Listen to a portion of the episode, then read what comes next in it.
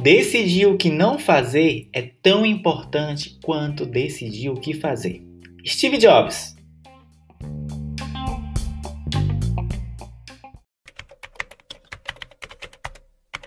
Fala pessoal, tudo bem com vocês? Eu sou o professor Cícero Gonçalves, este é o podcast Eita Professor.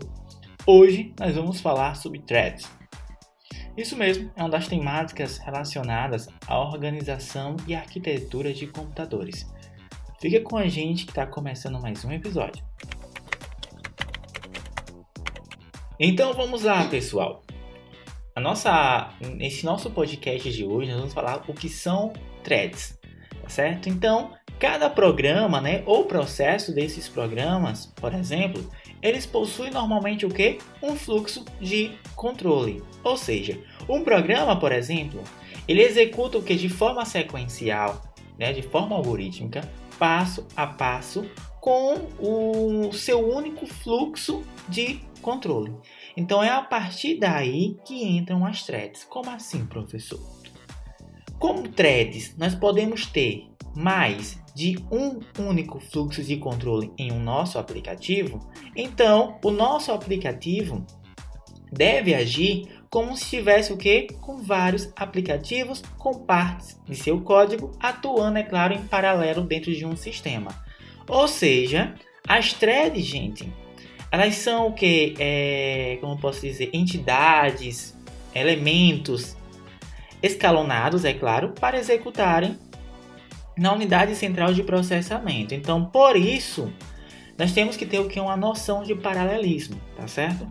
Pois as threads elas concorrem tanto pelo processador, juntamente é claro com mais threads que tiverem dentro de um programa, ou concorrerá, é claro, também pelo fluxo que existe naturalmente dentro de um programa. Então, threads eles permitem que múltiplas execuções ocorram no mesmo ambiente do aplicativo, com um grande grau, é claro, de independência uma da outra. Ou seja, se temos o que? Muitas threads sendo executadas em paralelo no nosso sistema, de uma forma mais analógica, nós podemos dizer que as múltiplas, né, os múltiplos aplicativos executados em paralelo em um computador eles trabalham, claro, por meio das threads, que permitem essas múltiplas execuções. Então, nós devemos também é, ter um olhar direcionado para o termo multithreading, né, que é nada mais do que um aplicativo que possui o que? Múltiplas threads nessa, nesse mesmo aplicativo.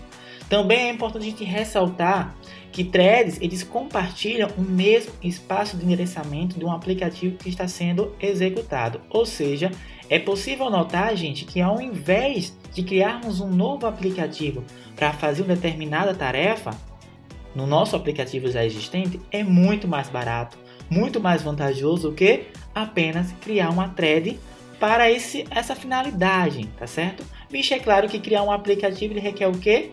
Muito processamento por parte do processador, além, é claro, de alocar mais memória para um novo aplicativo que está sendo executado ou criado.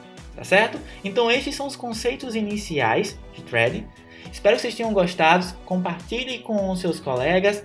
Tenham todos um ótimo, uma ótima semana um, um, momento de estudo bem legal. Estudem, tem alguns links que vão ficar na descrição deste episódio, tá certo? Questione o seu professor durante a aula. Até o próximo episódio.